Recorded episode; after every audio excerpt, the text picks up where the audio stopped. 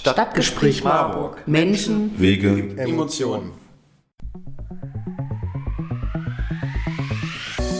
Hallo zusammen und herzlich willkommen zu unserem Podcast. Mein Name ist Jill Teige. Und ich bin Ines Hellwig. Wir beide studieren im Master Politikwissenschaft an der Uni Marburg und haben uns in diesem Semester in einem Seminar von Professor Zimmermann mit der Präsidentschaftswahl 2020 in den USA beschäftigt. In diesem Podcast wollen wir uns der Frage widmen, wie Hispanics in den Bundesstaaten Arizona und Texas gewählt haben, warum sie so gewählt haben und ob sie als demokratischer Block zu bewerten sind. Zu diesem Thema haben wir auch mit Mike Madrid gesprochen. Er ist selbst Hispanic und Experte für die Wahl dieser Bevölkerungsgruppe. Er ist zudem Republikaner, Mitbegründer des bekannten Lincoln Projects und Direktor des Thinktanks Grassroots Lab. Aber fangen wir doch mal vorne an. Wer sind Hispanics oder besser, wie werden sie definiert und warum sind sie so wichtig? Hispanics sind laut PEW Research Center eine ethnische Minderheit, die einen hispanoamerikanischen oder spanischen Hintergrund hat. Diese generationenübergreifende Minderheit ist in den letzten Jahrzehnten stark gewachsen. Mittlerweile machen sie 13,3 Prozent der Wählerinnenschaft Amerikas aus und waren damit 2020 erstmals die größte Minderheit in den USA. 2050 werden sie voraussichtlich 25 Prozent der Gesamtbevölkerung ausmachen. Bei der Wahl 2020 haben 66 Prozent der Hispanics für Biden gewählt und 32 Prozent für Trump. Also ließe sich doch sagen, Hispanics wählen als demokratischer Block. Naja, immer noch ein Drittel haben für Trump gestimmt, trotz seiner Hispanic-feindlichen Aussagen. Im Vergleich zu 2016 ist dieser Anteil um 7% gestiegen. Ein Trend, der steigt. Um ein paar Gründe genauer zu erläutern, warum Hispanics republikanisch oder eben demokratisch wählen, haben wir uns zwei Fallbeispiele herausgesucht. Arizona und Texas sind beides Grenzstaaten zu Mexiko, jeweils mit einem hohen Anteil Hispanics in ihrer Bevölkerung. Unser erstes Fallbeispiel ist der Bundesstaat Texas.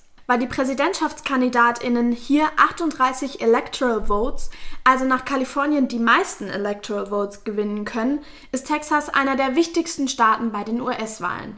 In dem Bundesstaat machen die Hispanics etwa 20% der Wählerinnenschaft aus und dort leben hauptsächlich Mexican Americans. Diese sind bekannt dafür, dass sie eher demokratisch wählen.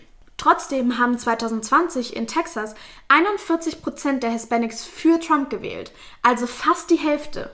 Dennoch darf man nicht vergessen, dass Texas ein Red State ist, der traditionell von RepublikanerInnen gewonnen wird. Unser zweites Fallbeispiel ist der Bundesstaat Arizona. Nach mehr als zwei Jahrzehnten wurde Arizona wieder als Blue State, also demokratisch ausgerufen, mit einem Vorsprung von lediglich 0,3 Prozent was 10.500 Stimmen vor Trump entspricht. Arizona galt seit der Wahl Bill Clintons im Jahr 1996 eigentlich als Red State. 2020 waren 19% der gesamten WählerInnen Arizonas Hispanics, viele davon Mexican Americans.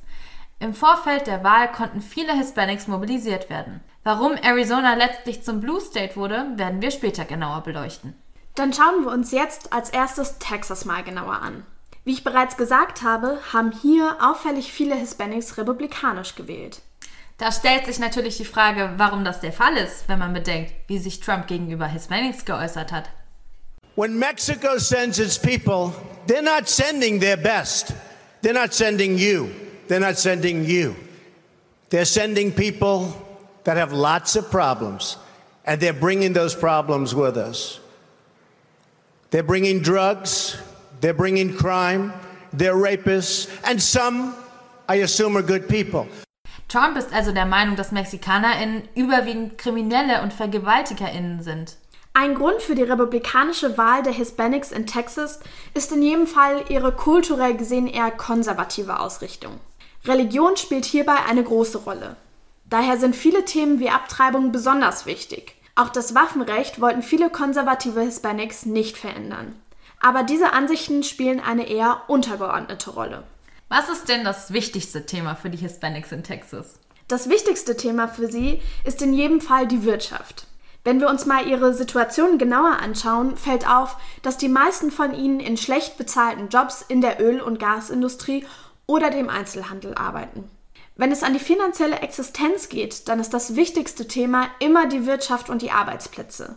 Und seien wir mal ehrlich, in Trumps Amtszeit hat die US-amerikanische Wirtschaft kein Desaster erlebt.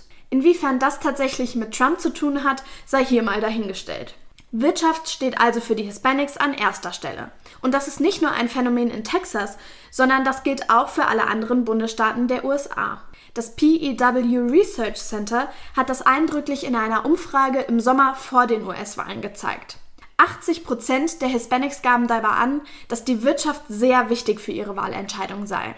Dahinter folgten das Gesundheitssystem und der Ausbruch des Coronavirus mit 76 und 72 Prozent. Immigration hingegen war den Hispanics nicht so wichtig. Nur 59 Prozent gaben dies als einen sehr wichtigen Faktor an. Uh, there's this realization that okay, Donald Trump may be racist, he may be anti-immigrant, it doesn't really affect me directly, and I got to pay the rent. I got mouths to feed.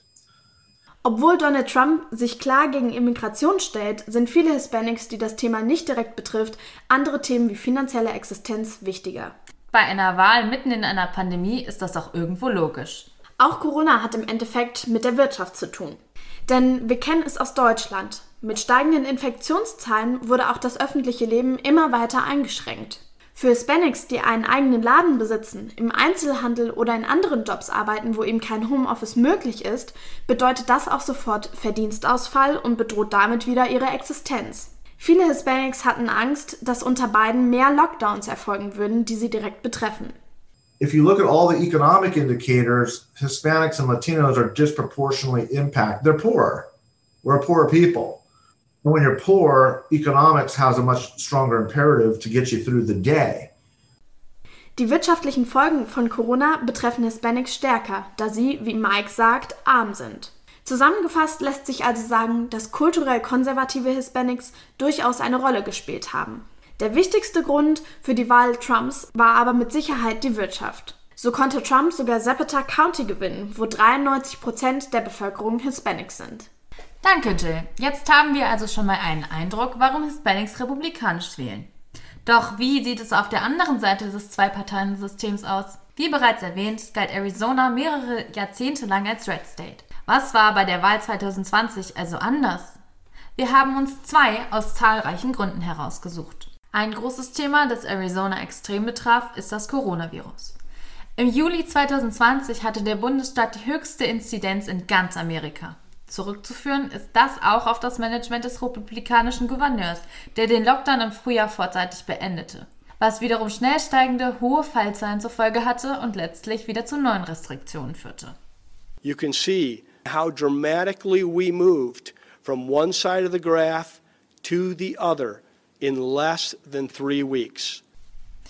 Juicy zeigt auf, wie schnell und drastisch sich die Situation in Arizona geändert hat. Die RepublikanerInnen, allen voran der damalige Präsident Trump, unternahmen wenig Maßnahmen, um das Virus einzudämmen. Besonders dies war ein Grund für die Hispanics, antirepublikanisch zu wählen. Denn sie sind besonders stark von der Pandemie betroffen. Aber warum? Latinos are the essential workforce, right? These are people who make the service economy work and they make it possible for wealthier people to stay at home and quarantine. And as a result, Latinos have dramatically higher infection and death rates as a percentage of the population than anybody else. Laut Mike arbeiten Hispanics vorwiegend im Dienstleistungssektor, sorgen damit dafür, dass andere zu Hause bleiben können, sind aber damit dem Virus auch mehr ausgesetzt, was zu hohen Infektions- und Sterberaten unter ihnen führt. Nicht nur die wirtschaftlichen Bedingungen machen das Coronavirus zur Gefahr für Hispanics. Auch die gesundheitliche Versorgung war damals und ist auch heute noch ein großes Problem. Genau, beispielsweise werden Informationen über medizinische Versorgung in den USA oft nicht bilingual kommuniziert, was besonders für ältere Hispanics, die vorzugsweise Spanisch sprechen, ein Problem darstellt. Ebenso sind viele Hispanics nicht krankenversichert und suchen wegen immens hohen Kosten bei gering ausgeprägten Symptomen zu spät medizinische Hilfe auf. Das hat auch die hohe Sterberate für Hispanics zur Folge. Schätzungen gehen von einer dreimal höheren Sterberate gegenüber Weißen aus. Eine schlecht kontrollierte Pandemie und ein miserables Gesundheitssystem führten zu Frustration, Wut und Verzweiflung. Joe Biden konnte hier nun die Rolle des Hoffnungsträgers einnehmen und zeigte besonders viel Verständnis für alle Betroffenen der Pandemie. Look, you folks at home, how many of you got up this morning and had an empty chair at the kitchen table because someone died of COVID?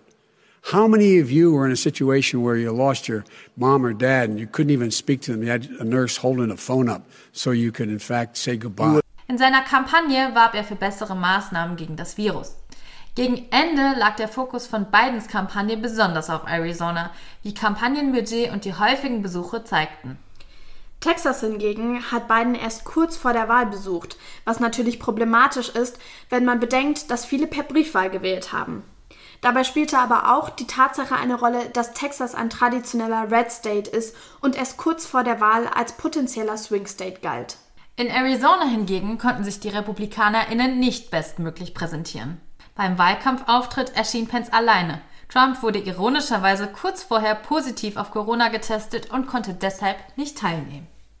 Jedoch kommt die Wut gegen die RepublikanerInnen nicht erst mit der Pandemie. In den letzten Jahrzehnten wuchs das Bewusstsein für rassistische Strukturen.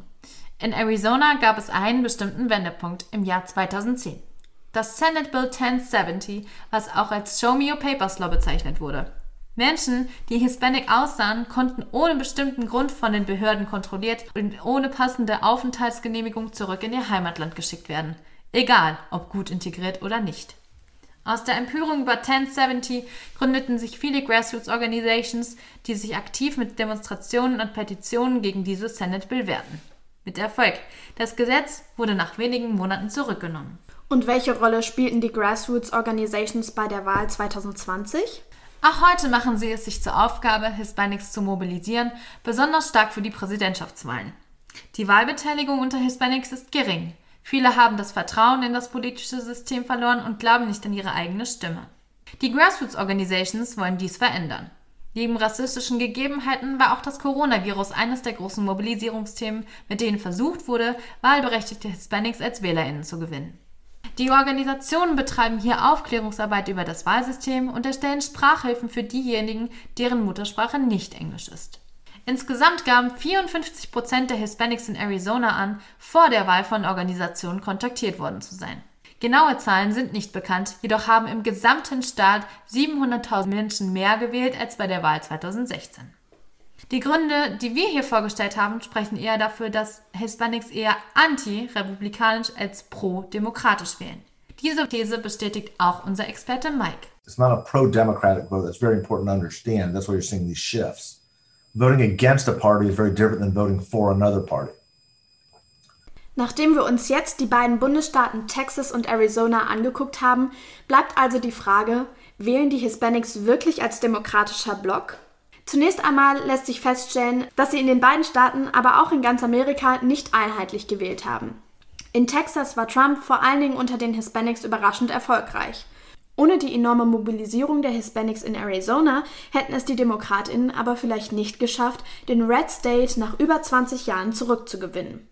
Der überragende Triumph der Demokratinnen, der vermutet wurde, blieb also aus, und das trotz der vierjährigen Amtszeit von Donald Trump. Dennoch lassen sich zwei ganz zentrale Themen für die Wahlentscheidung der Hispanics feststellen. Zum einen spielte wieder und immer noch die Wirtschaft die wichtigste Rolle. Viele von ihnen arbeiten in gering bezahlten Jobs oder haben ihren eigenen Laden. Dazu kam die ganze Situation um das Coronavirus und die Pandemie. Nicht nur die gesundheitlichen, sondern auch hier wieder die wirtschaftlichen Folgen haben die Wahlentscheidung der Hispanics als Top-Thema beeinflusst. Um auf unsere Forschungsfrage zurückzukommen, haben wir Mike Madrid gefragt, ob Hispanics als einheitlicher demokratischer Block zu bewerten sind.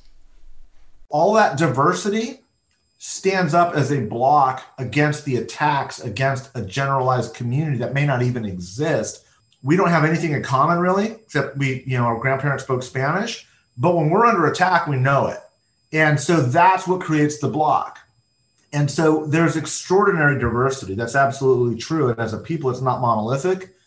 But as a voting block, it kind of meets most of the criteria. And I think that's very important because, as I said, it's not aspirationally voting together, it's voting as a negative push to protect itself.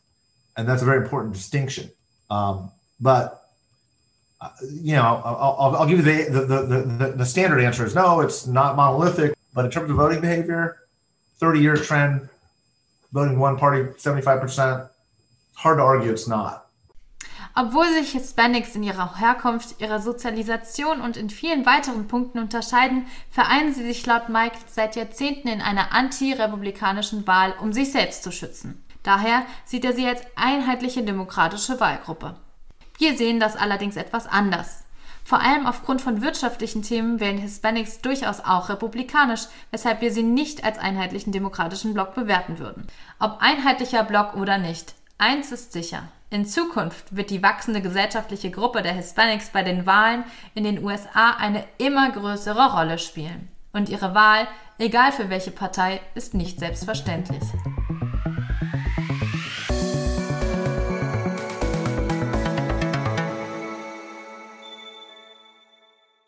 Stadtgespräch Marburg. Menschen, Wege, Emotionen.